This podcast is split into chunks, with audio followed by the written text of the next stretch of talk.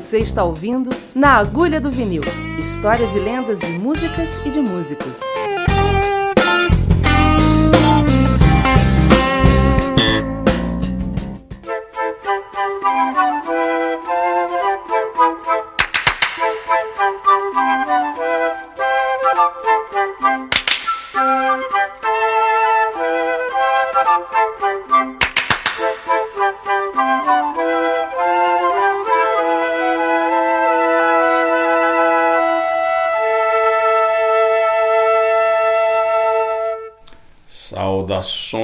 Das terras baixas da Escócia.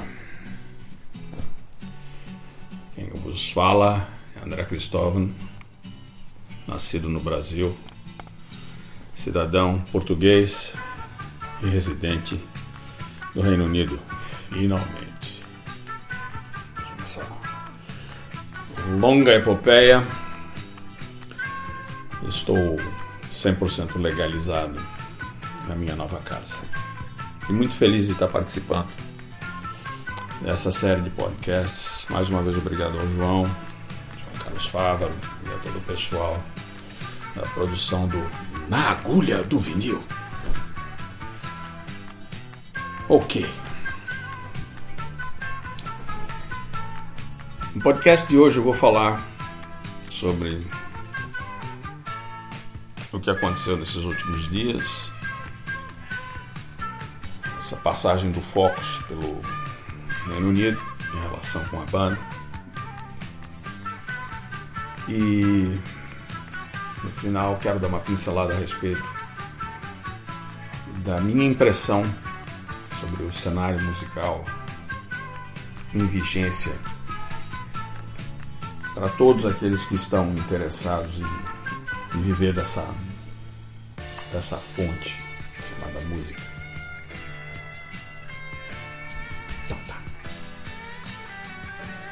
O Fox, como todo mundo, começou para mim no Sábado Som.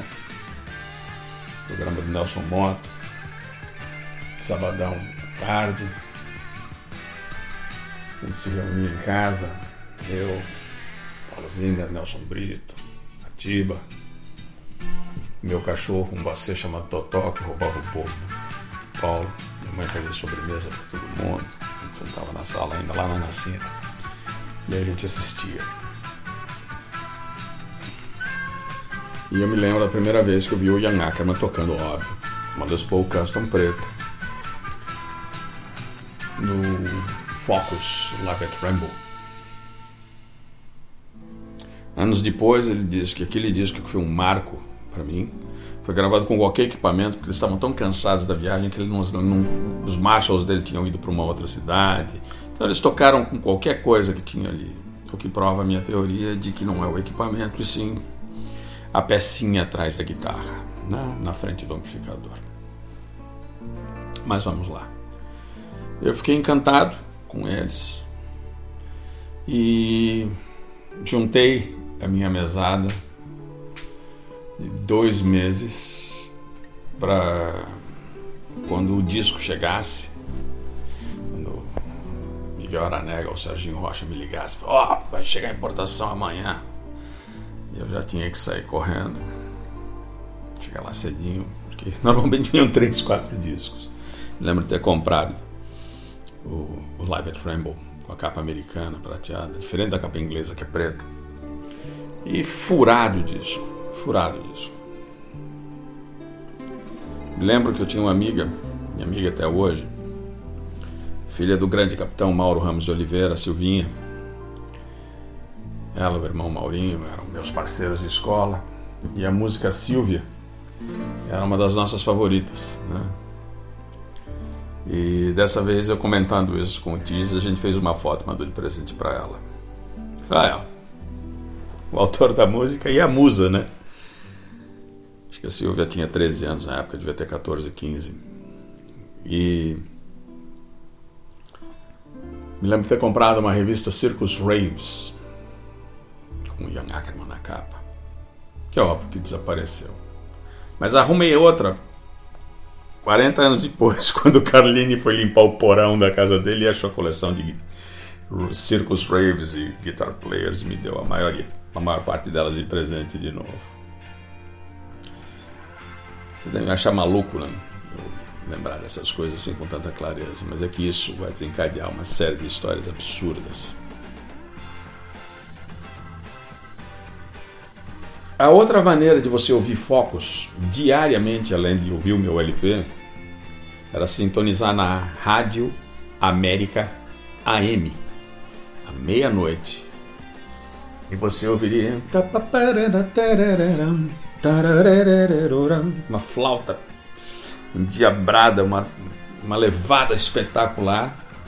Era House of King, do primeiro disco do Focus, que o Jacques do programa Caleidoscópio, posteriormente Jacques Caleidoscópio, tocava com todas as novidades e as coisas do seu acervo pessoal. Então, demorei um bom tempo para me ligar que aquilo era Focus. Moleque, obcecado por guitarra, Focus para mim era Ocus Pocos. Focus era Silvia, Focus era o Moving Waves inteiro, Focus 3. Era tudo isso. Achava a banda espetacular. Mas Ian Ackerman era uma, uma, grande influência. Tanto que em 75 ele ganhou o prêmio da Melody Maker de melhor guitarrista uh, do Reino Unido.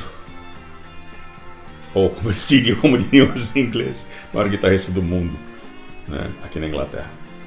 E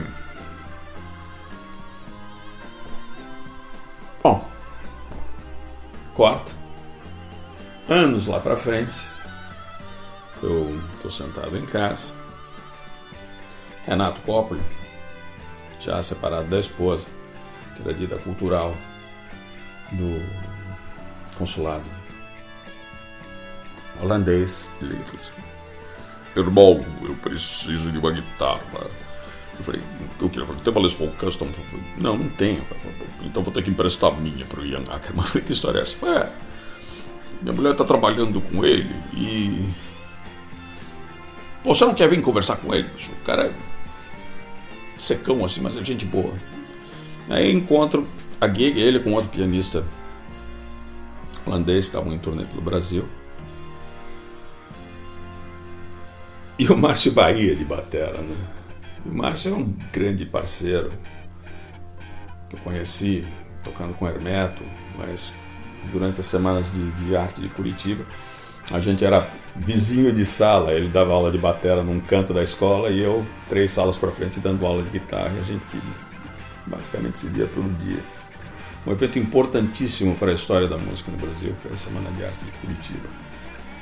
Infelizmente parece que faz dois anos que eles não estão tendo, não sei qual, desculpa, mas não há desculpa para parar um, um, um evento de 25 anos. Isso entristece meu coração, eu fui professor dessa, dessa, esse curso durante três anos e eu me lembro disso com todos nós envolvidos no projeto, com muita alegria de ir para lá. Mas, então, ser amigo do Márcio abriu as portas da minha relação com o Young Ackerman, que depois do show conversou muito comigo de graça. Fiquei sabendo depois que ele era uma pessoa muito difícil, muito, muito assim, insuportável com a imprensa. Vi ele dar uma entrevista para Guitar Player que durou exatos três minutos.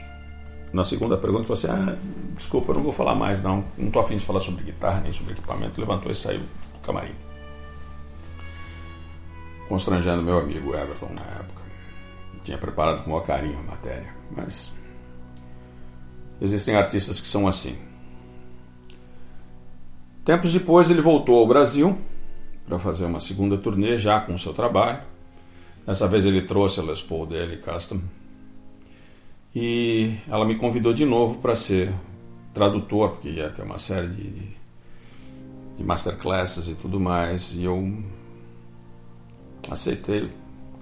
A gente é fã, a gente não pensa muito nessas coisas, né? Eu tive com ele na noite do concerto, passamos a tarde, conversamos um pouco. E no fim do show, o hold dele chegou e falou assim: ah, a guitarra dele tá aqui. Pode pegar. Eu falei: não, tá dentro do que? Eu não quero mexer. Eu falei: pode pegar. Não quero. Eu falei: não, não quero. Não estou interessado. quero só saber o peso. Então peguei assim a guitarra por, por trás, não pus a mão nas cordas, peguei o peso. Era pesada que nem a minha, tive uma depois. Mas... Ficou por isso mesmo. No dia seguinte nós fizemos um workshop para pouquíssimas pessoas, 20 pessoas, no centro de São Paulo, na rua 24 de maio, de maio onde ensaia um teatro, um cinema, né?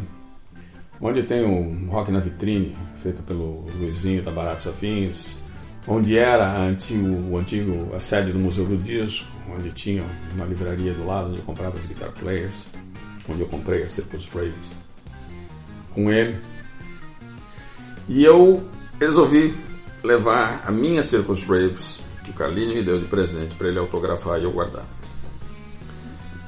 Aí fizemos um masterclass espetacular onde ele simplesmente abriu o coração e falou coisas sobre a carreira dele, a influência dele, sendo o Django e um violinista, Cyphus, uh, violinista erudito que ele ama de paixão, quem eu vou deixar o nome certinho e as peças legais você ouvir dele uh, no texto que vai acompanhar esse podcast. Essas coisas eu faço de memória, gente. Eu não, não, não fico escrevendo, anotando nada. Não.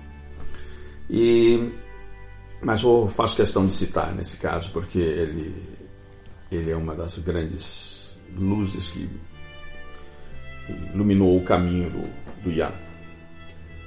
E quando a gente terminou o, o Masterclass. Eu falei, tá contente? Ele falou assim, muito, muito, muito contente. Foi muito bom. Estou muito feliz porque eu consegui passar para as pessoas aquilo que eu penso, o que eu enxergo como música. Eu falei, olha, eu tenho então um pedido para você. Ano passado você assinou meu Moving Waves, agora eu trouxe essa revista para você. Aí ele olhou, ele se viu na capa da Circus Raves e falou assim: Uau! Onde você arrumou isso? Eu falei, cara, eu comprei na época, perdi e um amigo me deu de presente. Ele falou assim: Eu não vejo isso há muito tempo. Eu falei assim: Não é possível, você não tem isso? Ele falou assim: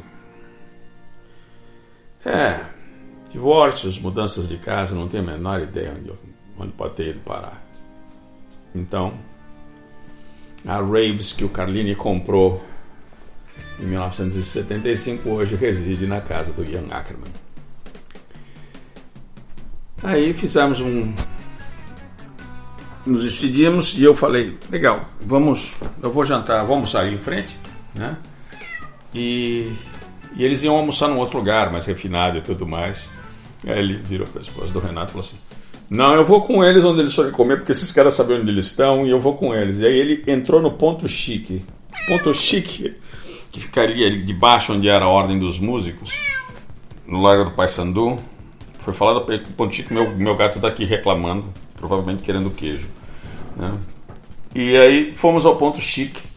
Junto comigo estavam dois grandes músicos do Sul. Marcel, contrabaixista holandês, que era produtor e baixista do Evandro Demari, que é meu irmão. Evandro tem um trabalho bonito, muito legal, só. E o Marcel é doente pelo Ian Ackerman. Ele e o irmão dele tinham banda, tocavam um repertório deles e tudo mais. Então imagina a sensação que a princípio ia eu, Marcel e o, e o Evandro almoçar no ponto chique.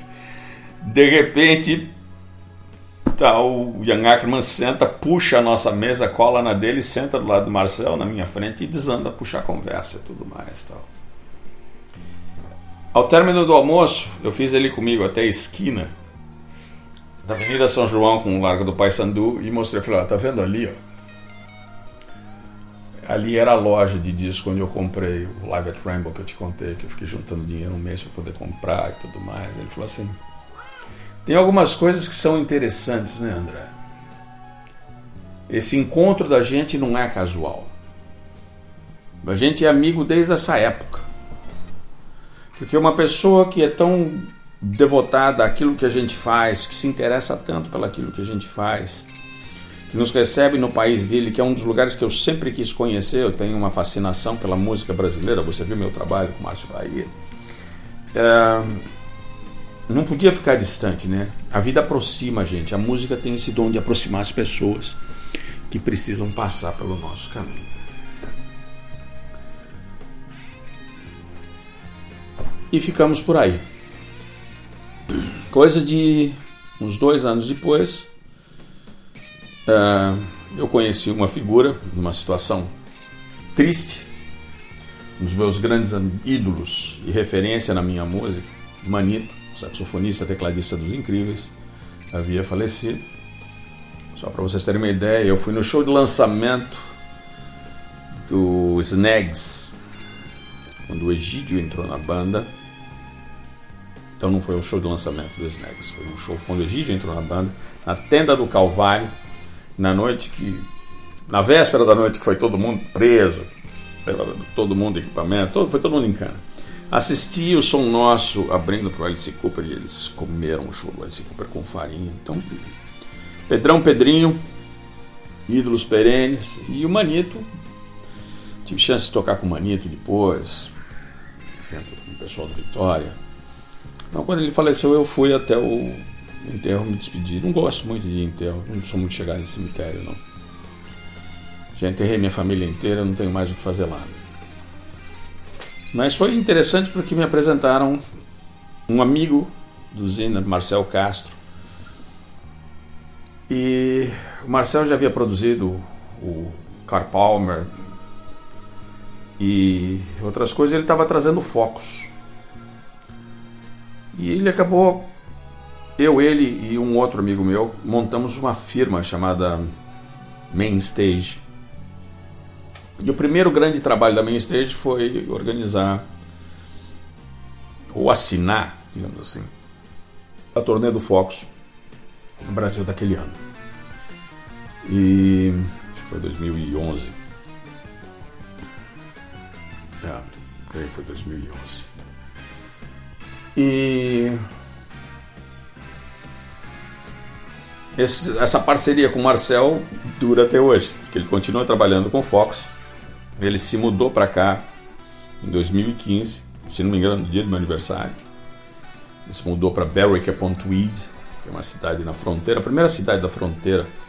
Você termina a Escócia, começa a Inglaterra, é um riachinho assim, né? Cold Stream, onde vocês que são fanáticos pelos, pela história da Escócia, pelo Wallace, né, pelo Braveheart, o Mel Gibson, um dos membros do Wallace foi pendurado na, na praça central de Berwick upon Tweed. É onde eu vou tocar de vez em quando, tenho grandes amigos na cidade, mas Marcel é um irmão, Marcel vem mexe, vem para cá. E o Fox estava em turnê agora, e ele falou, André, eu toco em Glasgow, a gente faz Glasgow, né? domingo, dia 18, e dia 19 a gente faz o The Caves em Edimburgo. Eu gostaria muito que você tivesse com a banda. Eu já tinha estado com eles na turnê de 2002, estive com eles no estúdio Motion, onde eles gravaram algumas faixas, conheci todo o pessoal. Tem um vídeo interessantíssimo do Tis Van Leer e o meu boxer, o Godard. Ele, o Godard nunca tinha visto uma flauta transversal na vida e o Tis começou a tocar, ele começou a dançar em volta do Tis. E foi filmado Oswaldinho do Moche não tem. Não sabe depois. Mas é muito engraçado porque essa passagem deles pelo Moche é, resultou numa verdadeira descoberta. É, eles soam melhor quando são gravados lá. Essa foi a conversa do jantar de ontem. Eles gostariam de gravar o Focus 12. Eles estão em torneio do Focus 11, que acabou de ser lançado. E a ideia é de gravar o Focus 12 no Mosh. Então vocês estão ouvindo isso antes do Oswaldo, porque eu não falei para ele ainda. Mas eu sei que a banda quer muito voltar ao Brasil. Eu sei que vai ter turnê em 2020. E, e a ideia é, ao término da turnê, eles gravarem um material novo. Já pro.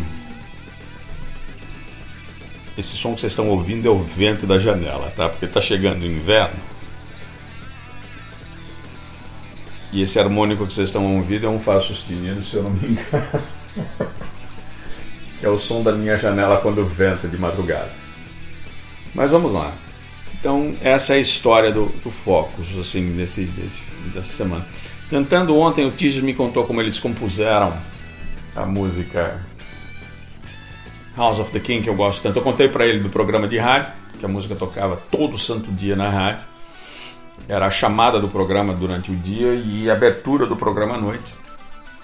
E ele falou: Olha, deixa eu te contar uma coisa.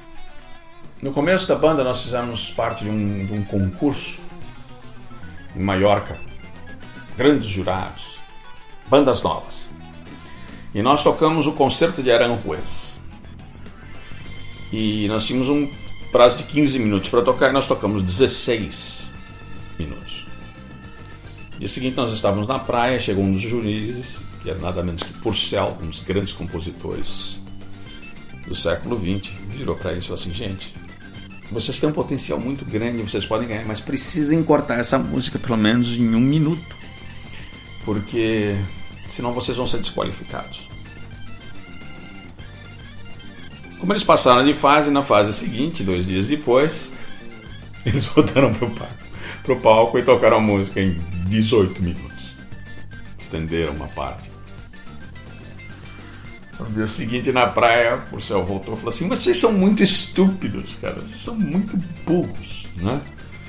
Eu falei para vocês encurtarem, a chance de vocês ganharem é muito alta, cara. Não façam isso. Eles foram para a final e na final eles resolveram fazer uma versão estendida que acabou com... ele contava em ria.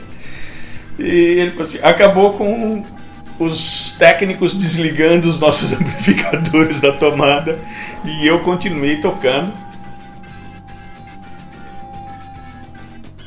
Parece a flauta do Leer, mas não, é o vento na janela. E eu continuei tocando flauta até que tiraram a gente do palco. Aí ele comentou assim: aí o outro cara entrou no camarim e quebrou o camarim inteiro, mesa, espelho, cadeira, ele destruiu todo. O outro cara falou assim: Ian, you know, of course, né? E eu caí na gargalhada. E ele contou que eles destruíram tudo até que chegou a polícia. Eles passaram a noite na cadeia. E o empresário deles, do, do, do, um amigo do empresário deles, que era um cara com muita grana, pagou para eles saírem e de madrugada, da manhã seguinte eles saíram, mas não tinham hotel para fazer, não nada para fazer, não tinham onde ficar. Eles sentaram na praia e compuseram uma música, né? Que tivesse toda essa agressividade daquilo que eles tinham passado, dessa violência estética de determinar que uma banda que está improvisando tenha que encerrar seu improviso porque está dentro da, da estrutura do Festival de Bandas Novas. Não respeitaram aquilo que eles, como músicos, se sentiam no direito de, de ter à disposição. E ele fala assim, e aí ele, ele canta o ritmo.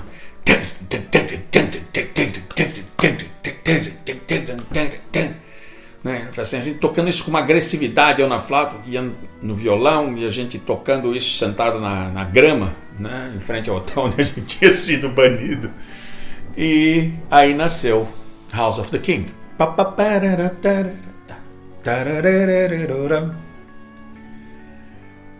É, assim, a gente gosta de uma coisa, de repente a gente fica sabendo da história, da mágica, de como isso surgiu, e não tem preço. Não tem preço.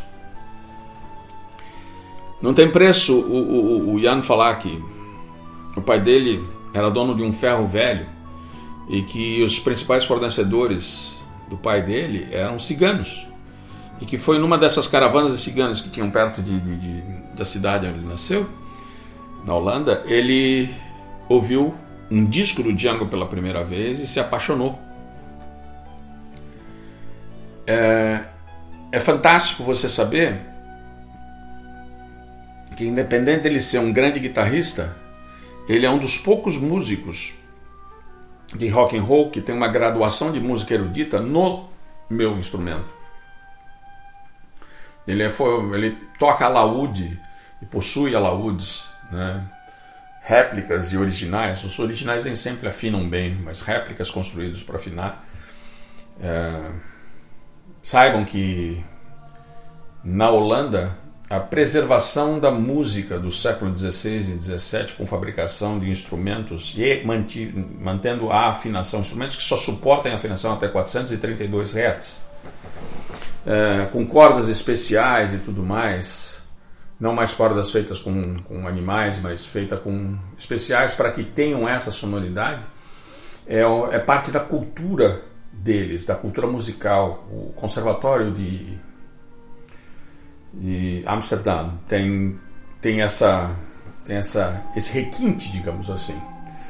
Então, conversar sobre a obra dele, sobre a pesquisa dele, com compositores como Hopkinson Smith e tudo mais, é algo que me, me expandiu, que me mostrou, né, me ensinou. E isso foi muito bom também. É, por isso que nesses set lists vocês vão ouvir Le Clochard, que é uma peça que ele compôs, que eu aprendi com Marcos Campazzo quando eu era aluno dele, que me acompanha até, até hoje. É, é um misto, né? Guitarrista de blues, apaixonado por música erudita e essas pessoas têm, têm, uma, têm uma influência muito grande na minha percepção de melodia, na minha percepção estética, de que você fazendo uma música pura, de coração, você não precisa ser norte-americano ou inglês para atingir uma repercussão mundial. O Fox é uma banda, você assiste eles, eu costumo assistir da beirada do pau é, é uma banda cuja plateia, a plateia é da minha idade, entre 50 e 70 anos de idade, basicamente masculina. Mas eles têm uma paixão, um respeito, aplaudem os solos que nem sempre. O novo guitarrista, mesmo, é um grande guitarrista, um, um, um, fabuloso guitarrista, é o terceiro guitarrista desde que já saiu. E ele tem total controle do que acontece no, com aquele repertório uh, tradicional do Focus. Eles estão inserindo músicas novas, tem sido muito bem recebido, o disco está vendendo muito bem nos shows. E eles tocam em lugares que variam de 200 a 500 pessoas, tocam constantemente. É, domingo eles tocaram em Glasgow, ontem foi em Edimburgo, hoje eles estão em Aberdeen, que é 3 horas de Edimburgo, ao norte. Amanhã eles fazem Dundee, e eles param, acho que provavelmente o último show que não seja um emendado no outro vai ser Manchester, uh, dia 27. Tish tem 72 anos de idade. A energia dele é transcendental. E isso é inspirador. Esses caras carregam equipamento, eles têm dois holds. Mas você vê o Pierre Linden montando e desmontando a bateria, você vê o guitarrista carregando o amp e tudo mais. Gente, isso é paixão. Isso é determinação. O ego foi jogado fora há muitos anos atrás, porque para você ser músico e viver com a realidade de que, independente da sua música ser imortal, independente de você ter sido capa de 200 revistas e ter vendido milhares e milhares de discos, a indústria hoje em dia não vende música. Ela vende sucesso. O que era sucesso na minha geração não é sucesso hoje. E o que é sucesso hoje não vai ser sucesso amanhã. Porque o que foi sucesso ontem não é mais. Eu vou fazer um desafio. Quem é o inventor da lambada? Quem foi a primeira grande dupla sertaneja que existiu, que deu origem ao sertanejo? Quem foi o primeiro grande é, sucesso da, do sertanejo universitário? Quem foi o primeiro grande MC eu não lembro. Mas eu tenho certeza absoluta que milhares de músicos reclamam, como reclamaram da lambada, reclamaram do sertanejo, reclamaram do sertanejo universitário, reclamaram dos DJs e tudo mais, sem entender que isso não tem nada a ver com música. Isto é um mercado paralelo quando eu ouvia Focus e eu ia comprar Coca-Cola no bar, tinha uma máquina que tocava compacto e eu me lembro que tocava o nossa. O rei do brega como é que eu posso esquecer o nome dele? Chapéu óculos escuro. Cantava ele e a Cláudia. Não Cláudia cantora do Evita, não. uma outra moça chamada Cláudia. Eu não vou me perdoar de lembrar, não lembrar o nome dele, mas ele vai vir no meio da, da conversa assim, porque eu sei quem gra gravava guitarra e baixo e bateria nesse disco era Chicão Medori de batera, era Cláudio de, de baixo, era o Heraldo do Monte de guitarra. E, e o cara cantava e vendia milhões. E me incomodava de que aquilo era brega e eu não tinha o respeito pelos, pelos artistas, pelos grandes músicos que estavam ali. Música, ser, ser música é uma profissão. Valdir Soriano, lembrei. Valdir Soriano. Falar de Valdir Soriano num programa sobre o Focus, vocês vão me pregar na cruz, mas é a minha visão. Como é que faz? Como é que você lida com essa realidade? Né? Como é que você faz para entender que você ser músico é ser músico? Você vai, se dedica, você estuda, você estuda, você estuda, você se apresenta, volta para casa e você tenta ter uma vida decente. Alguns, pouquíssimos, como pouquíssimos são os jogadores de futebol, ficam milionários. Tem história, viram filme, viram livro. Alguns terminam na desgraça, como Garrincha, outros são eternizados, como Pelé. Alguns são os Beatles, outros são os Rolling Stones, e muitos ficaram pelo caminho. Quando eu vejo o Focus ativo, sadio musicalmente, interessado no que faz, apaixonado pelo que faz, planejando aos 72 anos o disco de daqui dois anos, me inspira. Me inspira muito. Fico muito feliz de fazer parte da, da, da família Focus, de estar perto deles, de conversar com eles. E para encerrar, Nesses últimos meses, eu assisti Raikuda, King Crimson, The Manfreds, com George Fame,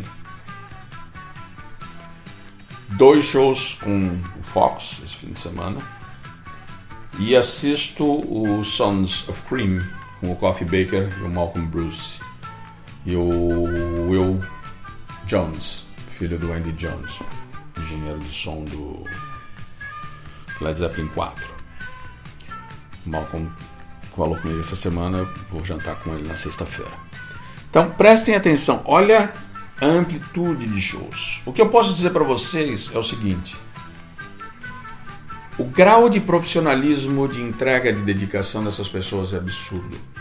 Eu já vi o Malcolm carregando o amp, eu já vi Tigges montando o seu próprio equipamento. Eu vi o Pierre van der Linden montando batera. Uh,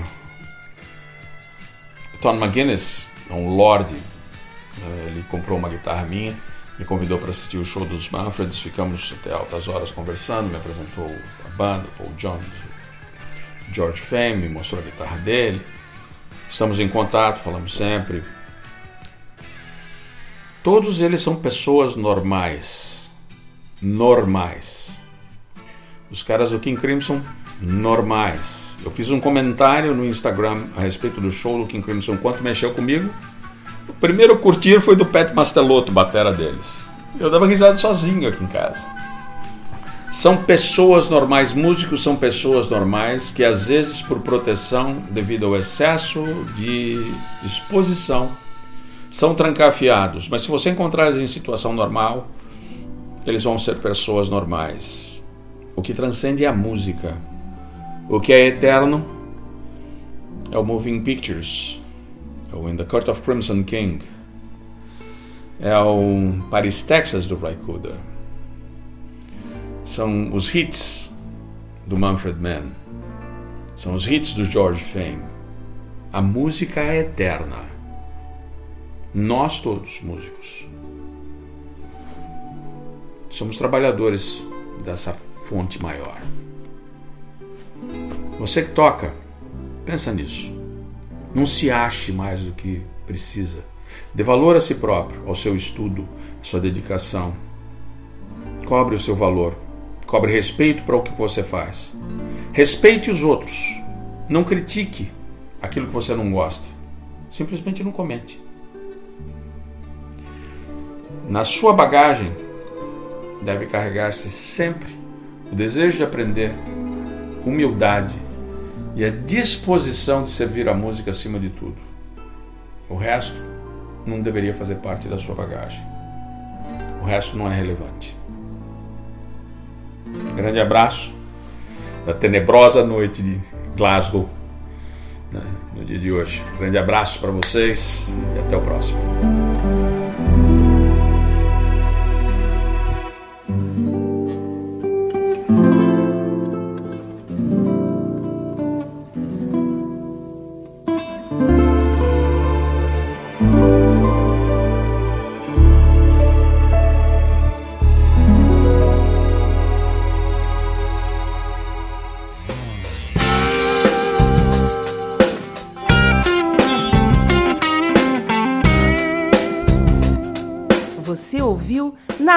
Do Vinil Histórias e lendas de músicas e de músicos. Acesse naagulhadovinil.com.br e ouça outros episódios.